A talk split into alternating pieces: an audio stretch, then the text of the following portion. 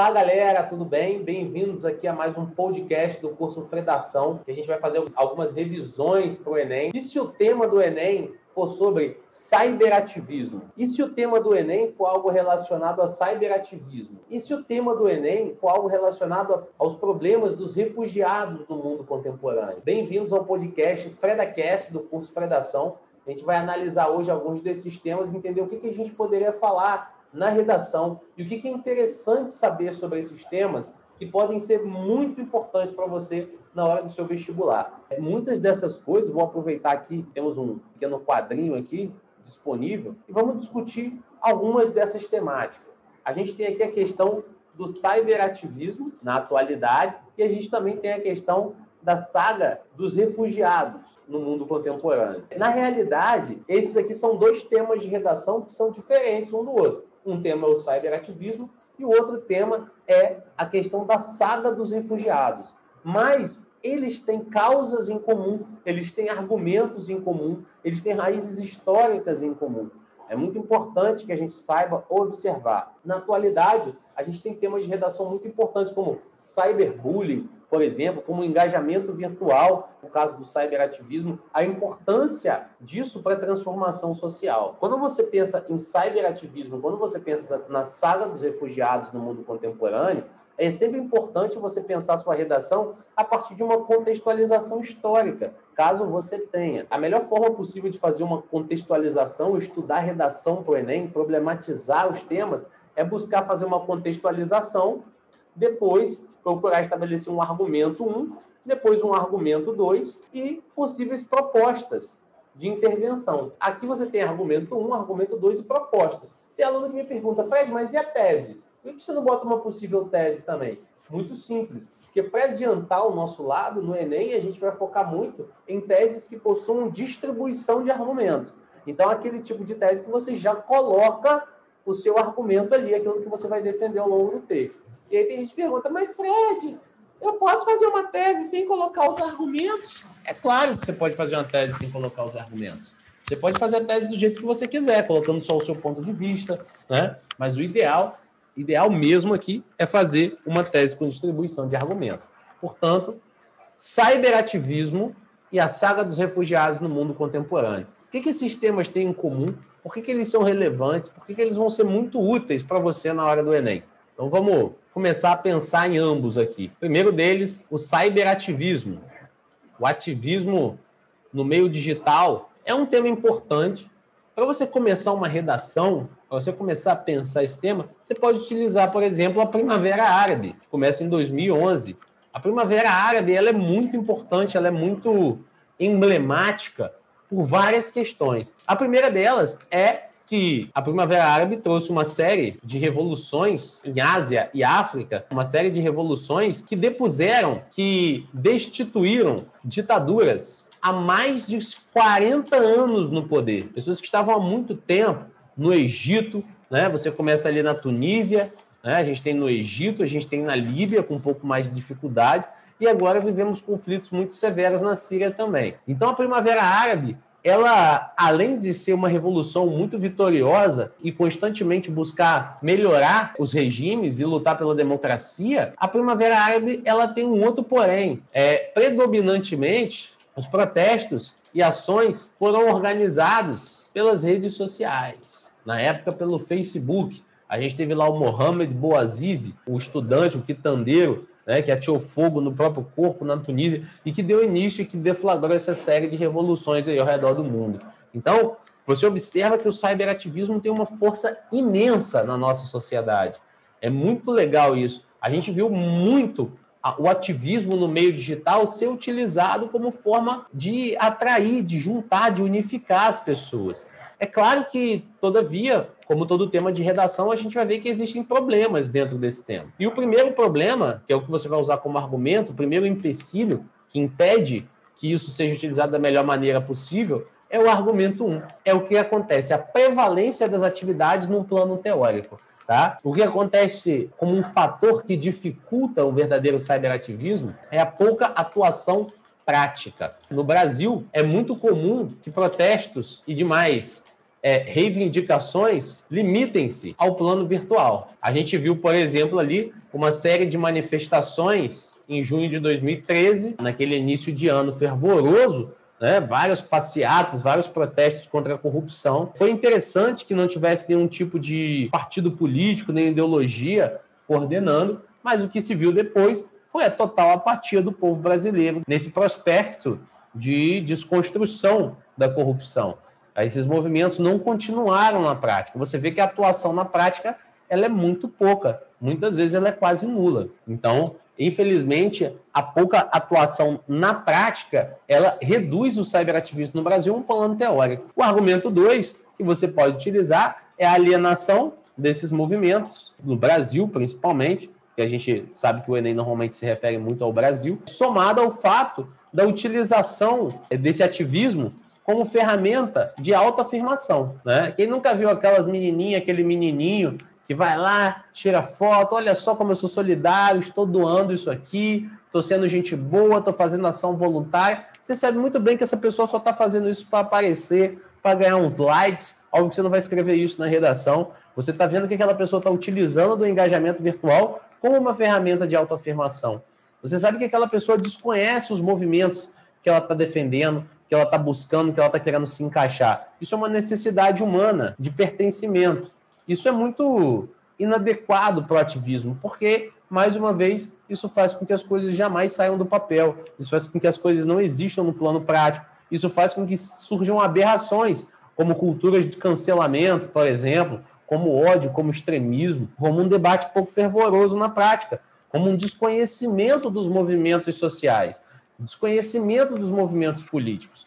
Não adianta você dizer que você quer uma sociedade melhor se a sua atuação é apenas com o intuito da autoafirmação, se na prática você desconhece, se na prática você é alienado. É claro que, para a gente melhorar esse quadro, algumas coisas podem ser feitas, e agora a gente vai pensar um pouco no que, que poderia ser algumas propostas de intervenção. Está aqui com o Lucas, com o João Pedro, né, alunos da Escola Teresiano. Vocês observam, é, Lucas, por exemplo, fala comigo, Lucas, você, você observa esse tipo de ação política, de engajamento no atual contexto? Você acha que as pessoas estão engajadas?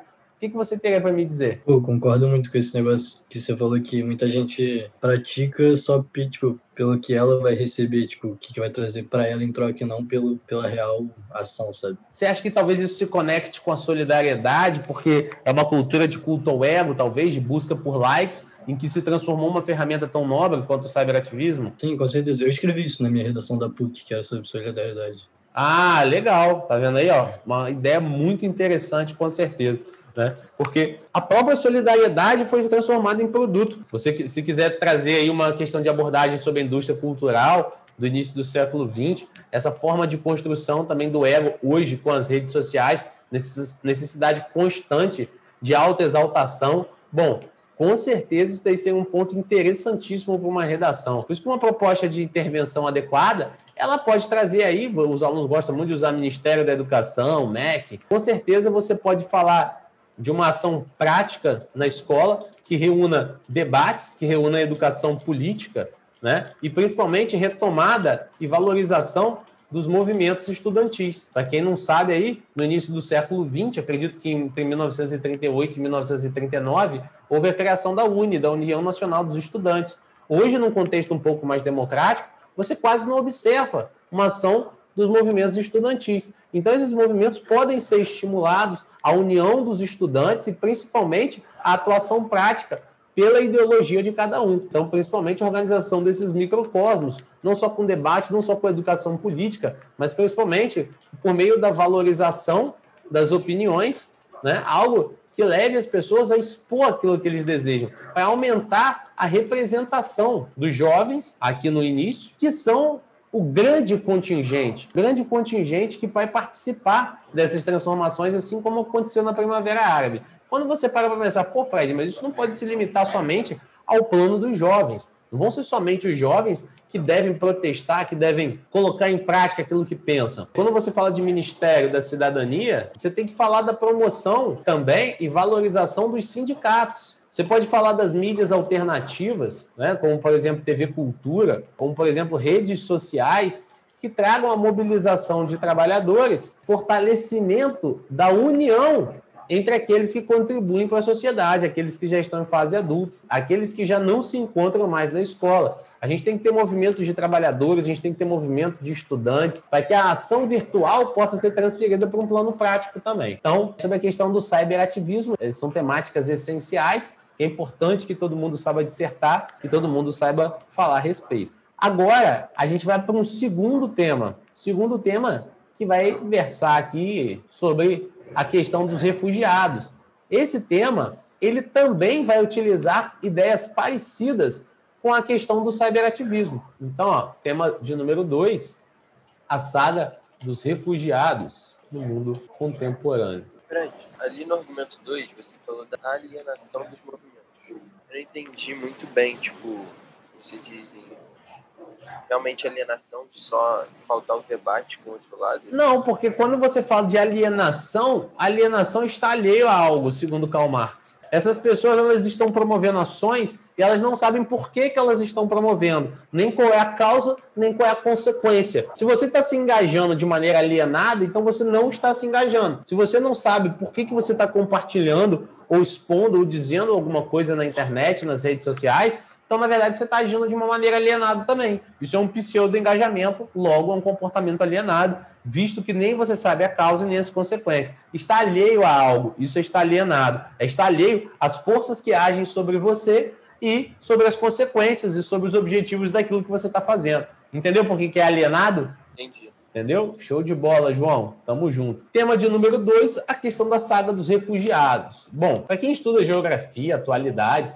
é muito comum você, você pensar no ano de 2003, quando houve o nascimento do Estado Islâmico, o ISIS. O Estado Islâmico foi um movimento feito, criado por habitantes, né, por iraquianos que estavam insatisfeitos com a ocupação norte-americana, insatisfação com a ocupação norte-americana no Iraque. Né? Bom, não estou dizendo para vocês, óbvio que Estados Unidos são responsáveis por grande parte dos problemas que a gente tem no cenário externo hoje, Afinal de contas, só na Síria já são mais de 8 milhões de refugiados, país que tinha 17 milhões de pessoas, de habitantes, agora está com mais da metade do seu país composto por pessoas refugiadas. Uma situação bastante grave. Hoje, metade do país original é escombro. A gente observa que o mundo hoje, segundo a ONU, meus amigos, tem 79,5 milhões de refugiados. Pessoas que vêm do Sudão do Sul, da Síria, do Afeganistão, do Iraque, pessoas de crises, né, de guerras no Iêmen. Óbvio que 79,5 milhões de refugiados é um número muito severo. A gente tem os curdos também. Os curdos são a nação desterritorializada de maior expressão no mundo. Estima-se que são de 35 a 40 milhões de curdos. Já sofreram um genocídio, pelo qual muito pouco se fala, como foi o genocídio das minorias curdas na Armênia, no final da Primeira Guerra Mundial.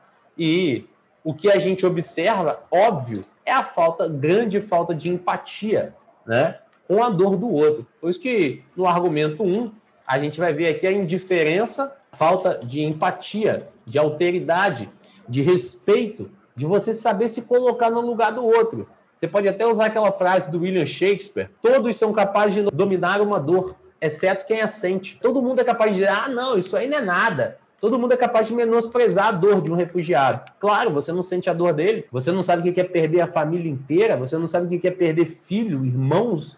Bom, questão muito severa. 79,5 milhões de refugiados e a população indiferente, com falta de empatia. Por quê? Porque a gente observa uma banalização de realidades negativas na mídia, no cotidiano, então as pessoas criaram um mecanismo de indiferença com relação a isso. É uma coisa muito severa. As pessoas são egoístas, as pessoas são individualistas, não possuem solidariedade, acreditam que isso é um problema externo, não são capazes de reconhecer, né, a partir do fundamentalismo, do extremismo, a importância dos direitos humanos. Ah, os direitos humanos para humanos direitos, isso é um absurdo. Claro que não. Você precisa defender na sua redação nesse aspecto, a importância dos direitos humanos, de você ter empatia. O cara está perdendo a família inteira. Se fosse você, você ia querer ser recebido num país também. O argumento 2, a gente tem aqui também a xenofobia. Alguns filósofos, alguns teóricos, como o próprio Guy Debord, que escreveu o livro A Sociedade do Espetáculo, alguns autores que, que estudaram sobre a, a, indústria cultural, e você mesmo, você aluno que já assistiu o filme como O Homem de Ferro, que os, os inimigos do Homem de Ferro são lá os terroristas árabes, você observa que eles são sempre pintados como se fossem terroristas, como se fossem extremistas. Então isso cria uma grande xenofobia, por razões econômicas também, por razões religiosas, por razões políticas. Alguns desses filósofos vão discutir sobre a teoria do orientalismo, o orientalismo que é a visão preconceituosa e superficial que se criou pelos ocidentais com relação ao povo do Oriente. Como se todos eles fossem radicais, como se todos eles fossem terroristas. O nome disso é orientalismo, a visão preconceituosa do Ocidente com o Oriente. Isso é uma questão que também traz grande xenofobia. Isso aqui é uma situação muito grave. Quando a gente fala de propostas Bom, óbvio que isso envolve mobilização popular, o povo, a sociedade civil vai ter que ser um agente aqui. Tem que haver pressão sobre o poder executivo para a recepção, para o acolhimento e transporte desse contingente de pessoas para o Brasil, caso possível seja, principalmente por uma ação de representação no cenário internacional. Aqui você pode falar do governo federal, de uma ação internacional, por meio de doações, seriam essenciais, porque existem principalmente para países que fazem fronteira, como é o caso da Turquia, né, faz fronteira com a Síria. Então, não só doações, como também ações humanitárias nas regiões de conflito, para garantir aí também o acolhimento adequado, o transporte adequado dessas pessoas. Para desconstruir o orientalismo, você pode falar das obras de ficção, das ficções engajadas, né, obras de ficção na televisão, nas séries, nos filmes, que busquem desconstruir a visão preconceituosa com o imigrante, com a população refugiada e garantir aqui que o extremismo não seja uma realidade no futuro da, da humanidade. Então você vê que cyberativismo e a saga dos refugiados são temas possíveis, são temas muito importantes, e eu espero que no dia de hoje vocês tenham aprendido a falar um pouco melhor sobre isso, para poder fazer uma boa redação no dia da sua prova. Enfim, galera, é isso. Por hoje é só. Um beijo para vocês. Até a próxima e tchauzinho.